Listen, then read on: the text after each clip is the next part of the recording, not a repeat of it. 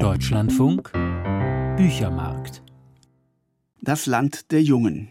So heißt ein Band mit Erzählungen von Denis Kruschowski, ein Autor der ja, jüngeren oder mittleren Generation in Ungarn.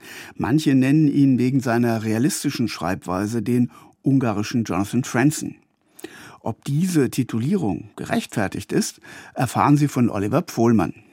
Wann wird ein Mann erwachsen? Ist es der Tag, an dem er sein erstes Kind zeugt? Oder der, an dem er seine Eltern anlügt, ihnen erzählt, man würde zum Klamottenkauf in die Stadt fahren, während er in Wahrheit seine Freundin zur Abtreibung in die Klinik bringt? In Das Land der Jungen, der Titelgeschichte von Dennis Groschowskis Erzählband, muss sich ein 17-Jähriger die Zeit vertreiben, bis er das Mädchen nach dem Eingriff abholen darf.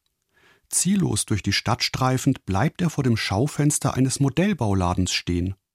Modellbau interessiert mich nicht mehr oder nicht mehr so wie früher, aber der alte Reflex ist geblieben. Ich schaue mir die Figuren mit ihren ausdruckslosen Gesichtern an, die sonnengebleichten Panzer und Flugzeuge, die Miniaturmenschen, manche 1 zu 35, andere 1 zu 72 verkleinert, und ich denke daran, wie groß wohl ein zehn Wochen alter Embryo sein mag, Kleiner oder größer als dieser Wehrmachtssoldat, der gerade eine Handgranate auf einen russischen Panzer wirft?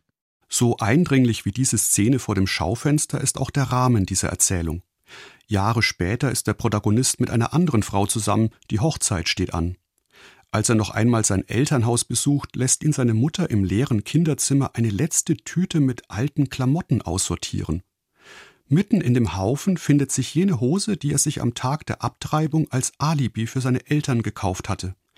Es ist ihr Anblick, der den Ich-Erzähler in den Abgrund seiner Erinnerungen stürzen lässt.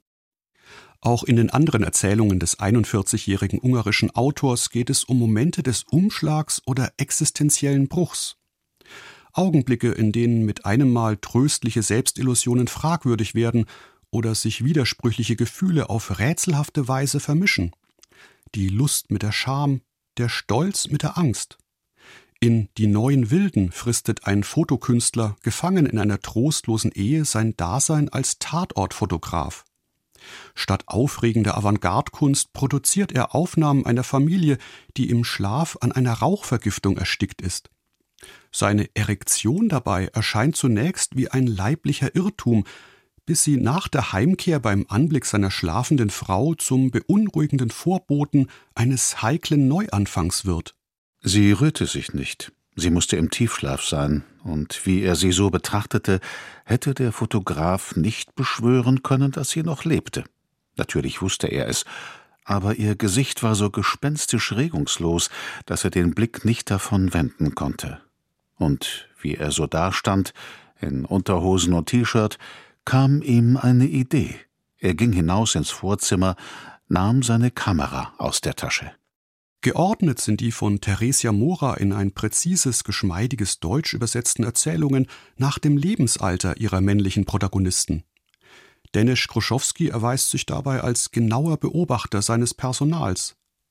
Da ist der Junge, der mit ansehen muss, wie sich der betrunkene Vater im Zirkus zersägen lässt. Da ist in der wohl besten Erzählung des Bandes mit dem Titel Tiefere Schichten der Student, der seinem Mitbewohner aus Ägypten zum ersten Liebeserlebnis verhelfen will und dabei nichts ahnend zum Komplizen einer Vergewaltigung wird. Und da ist zuletzt der Knochenkünstler František Rind, die Hauptfigur der längsten Erzählung des Bandes. Dieser Tischlermeister hatte Ende des 19. Jahrhunderts aus Abertausenden von Knochen dem Kreislauf von Leben und Tod ein gruseliges Denkmal gesetzt. Kruschowski lässt Rind als Künstler triumphieren, aber als Ehemann scheitern, weil er zu sehr der selbsterklärenden Kraft seiner Kunst vertraut.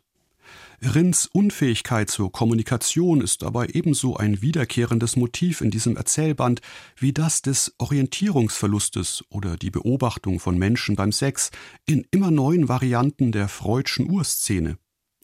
Über die politische Gegenwart von Kruschowskis Heimatland erfährt man in diesen Erzählungen auf den ersten Blick nur wenig, Tatsächlich aber ist die Zerbrechlichkeit dieser Männerfiguren ein eindringlicher Gegenentwurf zu dem im Ungarn Viktor Orbans grassierenden paternalistischen Männerbild. Ihr 41-jähriger Autor, der heute in Wien und Budapest lebt, begann als Lyriker, ehe er sich der Kurzprosa zuwandte. 2018 erschien sein 500-seitiger Generationenroman über die Desillusionierung der ungarischen Millennials, dessen realistische Schreibweise ihm den Titel Ungarischer Jonathan Franzen bescherte. Hoffentlich ist auch dieses Werk bald auf Deutsch zu lesen.